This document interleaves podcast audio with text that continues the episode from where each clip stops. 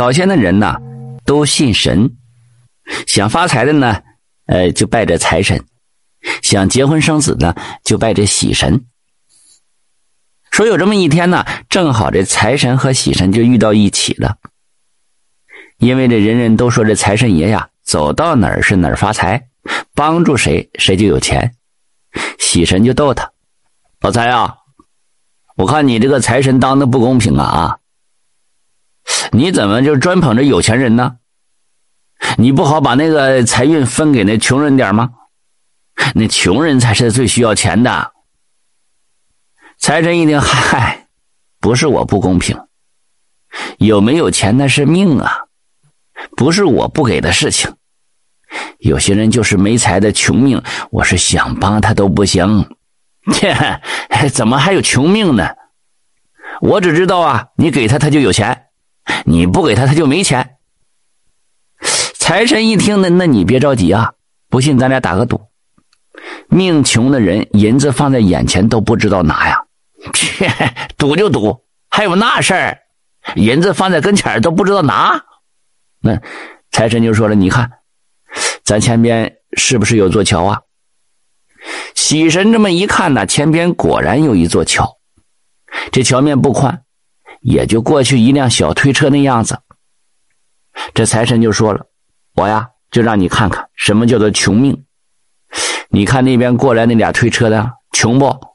他们就没财。喜神这么一看，就见一个老头推着小推车，推着一车柴火，一个老太太拉着车，眼瞅着就过来了。喜神一看就知道这老两口啊是打柴的穷人。财神就说了：“你看哈，我拿两块银子搁在这桥上。”喜神一听，那你搁两块银子。他俩捡去不就妥了吗？那够活多少年了，也就不用这么辛苦打柴了吗？好，你瞅着啊，你看哈，我不是不给他们，是他们捡不着。财神说着，就把两块银子撂到这桥上了。看到财神搁好了银子，喜神说了：“ 哪有见银子不捡的呀？没那事儿，搁我我也捡呢。”咱们单表这两个老头和老太太，一边推着柴火，是一边叨咕。老太太说：“嗨，干啥也不容易呀！你别看咱俩都老了，咱俩不管咋地，还能用这车推点柴火呢。这推车也是一门手艺呀，推车不翻，讲究的是技术。”老头说：“嘿 嘿那干别的不行，要说这推车呀，那也推了几十年了，我哪能让他翻车呢？”不但不能让他翻车，哎，你看前面这桥了没有啊？我闭着眼睛就能把这车推过桥去啊，保准还不带翻的。老太太一听，是吗？你闭眼睛能过去，那我闭眼睛也能过去，咱俩照亮照亮。这两个人就把这眼睛都闭上了，就看那老太太猛拉，老头啊猛推。到了桥上，咯噔一下子，那小车轱辘就颠在银子上了，一颠的还真就过去了。下了桥以后，两个人就把眼睛都睁开了。老头就说了：“这这怎么样？碰上石头都没翻车吧？哎，这桥上也不知道是谁扔石头哈，你看见了吧？咱这手艺没说的吧？”这两人说笑着就过去了。等他们走远了以后，财神就说了。老喜啊，你看咋样啊？这两个人是不是没财命啊？喜神一看，嗯嗯，是，确实是没财呀。哎，但也许只是赶巧了呢。哈哈，呃，你别着急，你看那边又过了个骑马的，这回有财命的人来了。我把这银子藏起来，他都能得着。呃，藏哪儿啊？正好桥的路边长了一墩马莲。这墩马莲长得挺高的，财神就走过去了。啊，我把这银子呀，就藏这马莲壳子底下，这骑马的人准能捡去，他有财命。喜神一听不信的，嗨，你藏那地方，谁也捡不去呀，人家骑马一溜烟不就过去了？财神就说了：“你呀，别着急呀，就搁在这儿了。”两个人就在旁边瞅着。不一会儿，骑马这小伙子就要到眼前了。从打扮上一看呢，就知道是有钱人。就见那马呀，蹭蹭的到了桥底下。过桥的时候，就看这小伙眉头一皱，看着像是要解手。哎呀，我得撒泡尿。这小伙子还自言自语。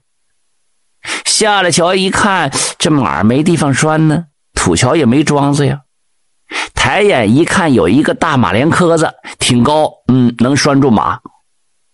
小伙子走过去，就是马呀，往这马连磕上拴。这一拴马就不要紧，怎么样啊？看见那个马连磕子下边有块银子呗？哎呀哈，这怎么有银子呢？这小伙子上前就把这银子捡起来了，揣到怀里，那尿也不撒了，骑上马就撩了。财神爷就说了：“怎么样啊？我说的你信不？这个才是有财命的人。”喜神一听还是不服，那那咱俩再赌一次。我我就不信了，哎，就找一个没财命的人，你把银子送到他手里，他怎么就就能没财呢？他正说着呢，有两个要饭花子过来了，财神就说了：“你看吧，这回过来这两位更没财命了，没财，没那个事儿，你把银子给他，他他他不就有财了吗？这样吧，我把这三块银子搁道上。”这俩人呐，他俩没财不说，都想把命搭上，嘿，哪能呢？于是财神呐就把这三块银子扔这道上了。这两个人走近来一看，哎呀妈，真看到银子了，乐坏了。哎呀，有银子还！两个人赶紧就捡起来。其中一个人就说了：“哎，这这这回可妥了哈，咱哥俩往后啊再也不用受穷喽。”另一个就说了：“那，那这有三块银子呀，咱俩一人分一块，剩下这块咱们把它破开，咱俩买点酒菜，好好喝他一顿。那时候啊，那整银子呀，得兑换成碎银子才能花。整银子是一个元宝，这一块能换成四十二两。两个人把三个元宝揣起来了，带回平时住的破庙里藏好了。”藏好了之后，其中一个要饭花子就说了：“那这么办哈，你在这看着屋，我去买点肉，买点酒，咱俩喝完之后啊，再分那破开的银子。”另一个一听说好，等到这肉也买好了，酒也买好了，这银子也破开了，这要饭花子就寻思了。我拿回去给他吃完之后，银子就得给他劈一半去。干脆，我想个办法得了。这怎怎么办呢？这一合计有了，我买点药放在肉里头，我把他药死得了。完了，这银子不就归我个人了吗？也行，就这么办。他把这肉馅买完了之后，回去又买的毒药，完事就把这毒药下到这肉馅里拌好了。这些呀，就都被财神和喜神都看见了，他俩躲在一边瞅着呢。财神就说了：“你看这俩人哈，这个人把这一切都办妥了以后，回到了破庙里，那个人都等着急了，买回来啦！嗨，我把白菜馅都剁好了，把肉剁了，准备包饺子吧。呃呃，好啊，哎，肉馅不过可就不用剁了，我买的是剁好的。”那那赶快包吧！这两个人欢天喜地的就把这饺子包完了。饺子全包好了，就放到火上蒸，那一会儿就熟了呗。饺子出锅得往碗里捡呢，就捡饺子这功夫，那个小子一看，心想：哦，你把肉馅买来了，我看透了，你是要分一半银子呀？这是，我把你一刀砍死得了。完了，这财不就是我自己的了吗？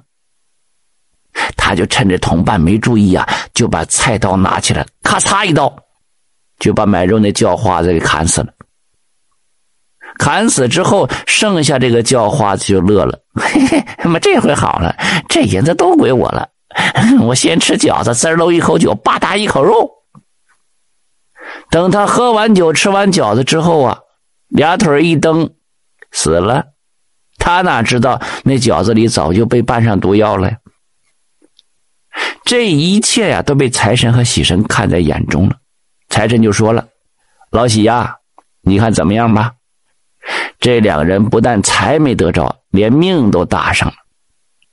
这世上的人呢，不一样啊，不是我不给他财呀，有的人他是没那个命啊。你有啥办法呀？”喜神一听，那那行了，我算服你了。